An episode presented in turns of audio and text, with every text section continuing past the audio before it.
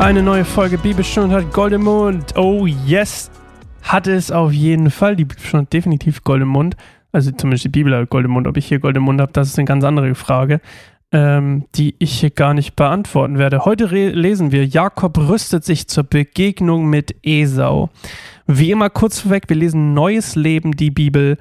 Und ähm, vielen Dank für alle, die zuhören. Das wollte ich auch immer mal loswerden. Es ist wirklich schön zu sehen, dass es ein paar sich anhören und auch immer wieder anhören. Danke für euer Feedback. Immer gerne Feedback. Liebe das, von euch Nachrichten zu kriegen. Bitte immer her damit. Ansonsten guckt auch mal auf unsere anderen Kanäle. Wir haben noch Lobpreisarbeit, wir haben noch ganz viele Zeugnisse und Texte von Leuten, die gerne mit, mit Jesus unterwegs sind. Ähm, alles immer schön auf Augenhöhe, immer schön ehrlich und authentisch, ohne irgendwie, ja, das, wir wollen nicht das anders. Wir wollen, nee, wie sage ich es denn am besten? So habe ich es noch nie, so habe ich es noch nie formuliert. Aber ich fühl, wollte gerade sagen, wir sagen nicht das Richtige, sondern das, was echt ist. Und das gehört auch dazu, dass man mal sagt, irgendwie, okay, ich, äh, ich habe das Gefühl, Gott hat mich gerade verlassen, oder, oder gerade ist Gott irgendwie nicht auf meiner Seite, oder? Also auch mal Zweifel äußern dürfen und was auch immer. Deswegen schaut mal auf keineinsamerbaum.org. Ähm, wir probieren euch das so nahbar und ehrlich wie möglich zu erzählen. Okay, wir lesen, wie gesagt, Jakob rüstet sich zur Begegnung mit Esau. Oh, oh, oh. Oh, oh, oh. He's back. 1. Mose 32, 1 bis 22. Am nächsten Morgen stand Laban früh auf, küsste seine Töchter und Enkel und segnete sie. Dann kehrte er nach Hause zurück.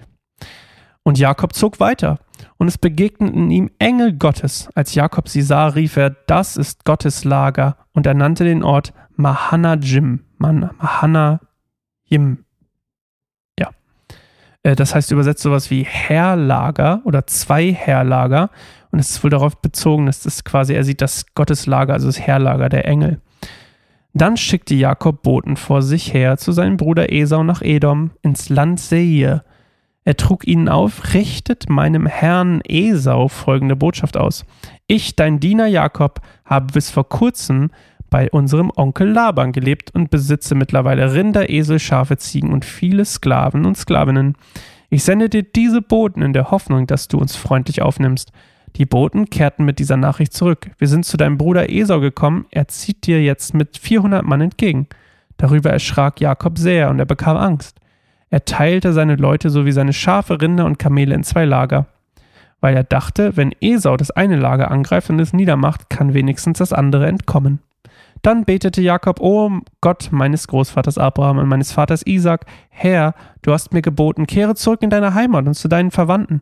Ich will dir Gutes tun.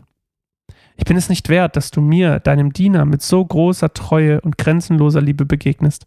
Nur mit einem Wanderstock überquerte ich damals äh, überquerte ich einmal den Jordan, nun füllt mein Besitz zwei Lager. O Herr, rette mich vor meinem Bruder Esau.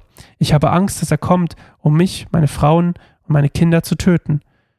Doch du hast versprochen, ich will dir Gutes tun und deine Nachkommen so zahlreich machen wie den Sand am Meer, den man nicht zählen kann. Jakob schlug dort sein Nachtlager auf und stellte von seinem Besitz ein Geschenk für seinen Bruder Esau zusammen. 200 Ziegen, 20 Ziegenböcke, 200 Mutterschafe, 20 Widder, 30 säugende Kamele mit ihren Jungen, 40 Kühe, 10 Stiere, 20 Eselinnen und 10 Eselfohlen. Er teilte die Tiere in einzelne Herden auf, gab sie seinen Hirten und befahl ihnen, zieht vor mir her, lasst jeweils einen Abstand zwischen den einzelnen Herden. Dem Mann, der die erste Gruppe anführte, gab er folgende Anweisung. Wenn du meinem Bruder Esau begegnest, wird er fragen, wohin gehst du? Wessen Sklave bist du? Wem gehören die Tiere, die, die du vor dir hertreibst? Dann sollst du antworten, sie gehören deinem Diener Jakob und sind ein Geschenk für seinen Herrn Esau. Er kommt hinter uns her.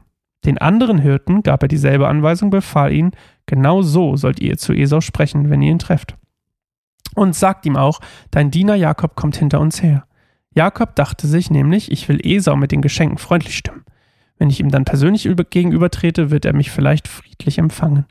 Also gingen die Tiere als Geschenk voraus, Jakob aber verbrachte die Nacht im Lager.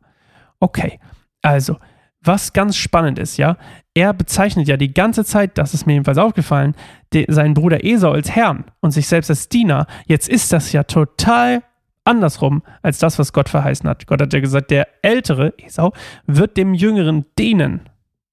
Aha. Was aber hier passiert ist, und das ist das Spannende, er, er ist hier quasi nicht in der Verheißung, sondern in der Angst. Also was passiert? Bei ihm dreht sich's um und er kommt quasi und sagt, hey, hey, hier ist übrigens ganz viel Zeugs, ähm, sorry, ich, ich wollte es wieder gut machen. Also, ne, seine Angst hat ja den Ursprung darin, dass er ihn betrogen hat, dass er Schuldgefühle hat, dass er, was weiß ich. Und diese Angst treibt ihn jetzt an, die Taten zu vollbringen. Und die Angst treibt ihn auch zum Beten. Und quasi, treibt ihn dazu, so würde ich das interpretieren, Gott daran zu erinnern, was er doch versprochen hat. Und äh, er schickt diese Gabe vorweg aus Angst und aus, ich, ich würde behaupten, habe ich nirgendwo gelesen, ich persönlich würde behaupten, er zweifelt ein bisschen an Gottes Verheißung, weil er auch so fragt, so, hä, ähm, hast du mir das nicht versprochen? Mensch, du hast es mir doch versprochen. Hey, erinnere dich mal, äh, tu doch mal was dagegen oder hier, also 400 Mann, Mensch, äh, was soll das denn? Also ich würde sagen, ich würde das persönlich zweifeln nennen. Und ähm, ja, obwohl die Engel auch ihm erscheinen, ne? Und sagen, hey Mensch, also eigentlich die Gotteserscheinung ihm sagen müsste, ähm, die Engel sind mit dir unterwegs. Also Gott ist mit dir unterwegs ähm, und du trotzdem hier irgendwie so, ein, so eine Nummer durchziehst. Ich bin gespannt, wie es weitergeht. Morgen lesen wir weiter. Ihr könnt natürlich auch schon vorlesen, ist, ist ja hier gibt keine Strafe darauf. Morgen lesen wir weiter und äh, gucken, was passiert, wenn Esau und Jakob sich wiedersehen. Bis morgen. Tschüss.